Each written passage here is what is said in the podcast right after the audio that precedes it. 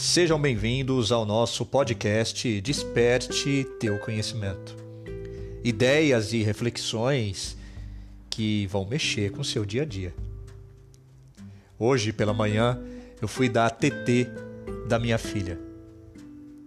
E quando ela pega a TT, ela sente que a TT está fria, ela fala: "Papai, quente, papai, quente".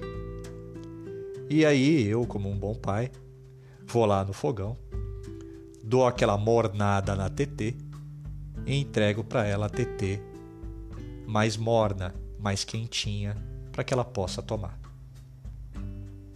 E aí eu gostaria de fazer aqui uma pergunta e trazer uma reflexão para minha vida e para tua vida, que é a seguinte: Você conhece gente morna? Gente morna, que não fede nem cheira, não é quente nem frio. Conhece gente morna?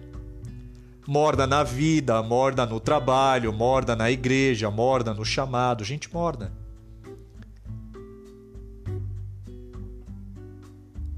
Gente morna geralmente é aquela pessoa que quando você dá alguma coisa para ela fazer, ela fala: "Eu vou fazer o possível".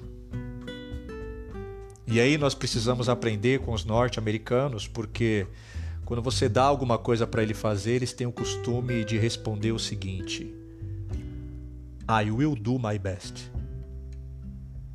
Repito, I will do my best.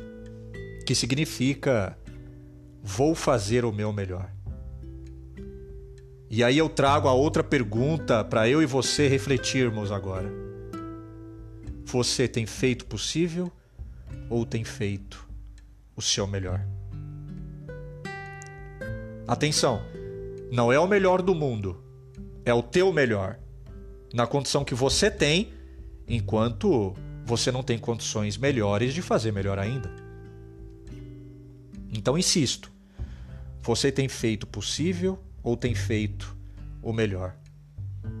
Não é o melhor do mundo, é o teu melhor, na condição que você tem, enquanto você não tem condições melhores de fazer melhor ainda. Porque se eu ou você, podendo fazer o melhor, nos contentamos apenas com o possível,